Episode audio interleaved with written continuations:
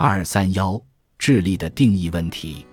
尽管一词被广泛使用，心理学家对它却没有一个统一的定义。但很多人认为，认知的所有高级形式——概念形成、推理、问题解决、创造力以及记忆和知觉——都和智力有关。斯滕伯格让大家分析一个聪明人的特点，回答中出现频率较高的是逻辑推理好。阅读广泛、开放的思想和对阅读内容高度的理解力。其他人注意到，可以根据个体在反应时、检测时间以及工作记忆上的差异来定义智力。实际上，这些差异都是标准智力测验中会评估的内容。他继续进一步假设，这些差异还拥有通过自然选择进化而来的神经基础。我们考虑。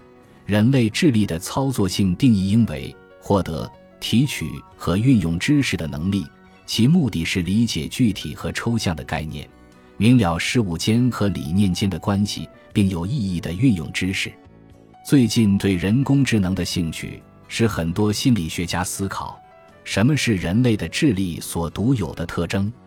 要做到像人类一样拥有智能行为，计算机要需要什么能力？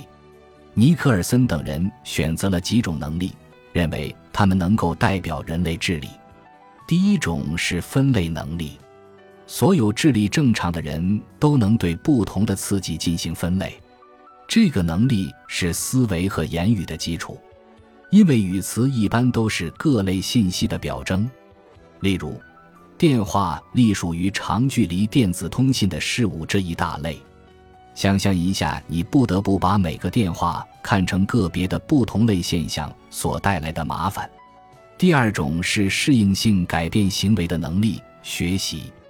很多理论学家认为，对环境的适应是人类智力最重要的标志。第三种是演绎推理的能力。如之前所说，演绎推理是从确定的前提得出符合逻辑的推论。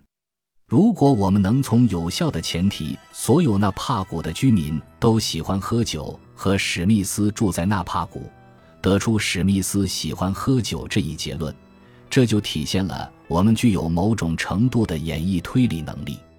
第四种是归纳推理的能力，泛化。归纳推理要求人超越所给的信息，从特定的例子发现规则和规律。如果史密斯喜欢喝酒，他住在纳帕谷，他的邻居也喜欢喝酒，而且这位邻居的邻居也喜欢来一点这种美味的饮料。你可能会觉得，在隔壁的邻居也喜欢发酵的葡萄。这一推理过程未必是对的，但这可能是聪明的。第五种是发展和应用概念性模式的能力。这种能力是指我们能够认识世界是怎样的以及如何运转的，并能运用模式来理解和解释事件。尼克尔森和他的同事用了这样的一个例子：当你看到沙发下面的一端有一个球，然后又出现在沙发的另一头，你怎么知道这个出来的球就是刚才进去的球？事实上，你并不能真正确认这一点，但是你对世界的概念模式。使你做了这样的推论，而且出来的球如果是不同颜色或者不同大小的，你就会说进去和出来的不是一个球，或者沙发下面有什么奇怪的事。我们知道的很多东西，并不是我们直接观察到的，而是我们从过去类似的经验推论出来的。例如，我们不知道一个生长在亚利桑那的理发师是否能说出时间，或者说北印度语。但是我们认为，他可以说出时间，但不能说北印度语。而一个生长在印度东北部遥远的村子里的人，则正好相反。第六种是理解能力。总的来说，理解能力与发现问题中的关系，以及在问题解决中领会这些关系的意义有关。理解力的验证是智力测验中最难以定义的问题之一。